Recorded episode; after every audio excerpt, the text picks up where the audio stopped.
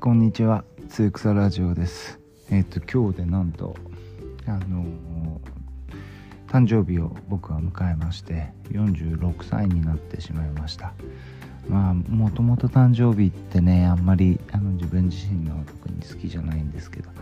あの46歳っていうのは特に結構ショックですね。子供あの心はまだねあの高校球児みたいな感じなんですけど年を取っちゃったなと。でまあそんなわけで今日うちにいたらですね地域のあのソフトボール大会があるっていうんで、ね、人数少ないからちょっと出てくれって言われてあのまあ僕も出たんですよね。であの前も話したかもしれないですけど僕はおじいちゃんがもともとプロ野球選手でで父親も巨人が大好きで小さい頃からずっとあの、まあ、野球人生みたいな感じであの過ごしてきてたんですよね。でその時はあの中学校からあの学校の野球部じゃなくてあの公式野球の、えー、シニアリーグっていうのねあの地域のあの野球チームのキャプテンクラスの子たちが集まってあの中学生なのに公式野球をやるっていうそういうのをやったりあのしてました。でもともとあのおじいちゃんが、えー、プロ野球選手だったこともあってあの中学校ぐらいまでは、僕はもう絶対にプロ野球選手にしかならないと思って必死で野球やってたんですよね。でまあそんなこともあってあのだいぶ野球は僕の人生の小さい頃ですね。中学校3年生ぐらいまであの人生のほぼ全て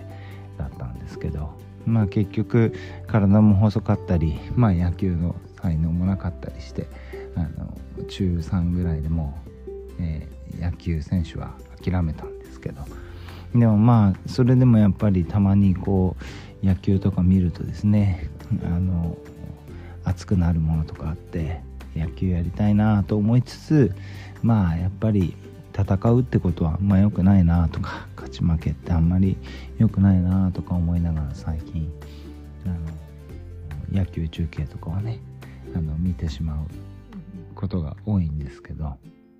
まあそんなわけでじゃあソフトボール大会だっていうんであのまあ夏暑いけどあのしっかりね静脈酸飲んで白虎か人参と清少液とあたり飲めば大丈夫だろうっつってあの野球大あソフトボール大会行ったんですね。そしたらソフトボール大会だと思ったらなんかボールがちっちゃくてよく見たらみんな野球やってるんですよね。ね野球大会ってことで。まあソフトボールと野球ってね倍ぐらい違いますからあの結構気持ちもだいぶ違うんですけど。そんなわけであの昔はね地域の野球大会とか出るとあのいつもヒーローというヒーローじゃないけどまああの野球前からで特にね20歳21歳ってあのそのぐらいのあの高校卒業したすぐぐらいの時はやっぱり体力もあって、うん、ホームランとかもすぐ打てたんでまあそんな気分で、えー、前回地域の野球大会出たのが32歳とか3歳の頃だったんで13年ぶりぐらいにグローブをはめてあのこの炎天下の中あの出てったんですよね。そしたらま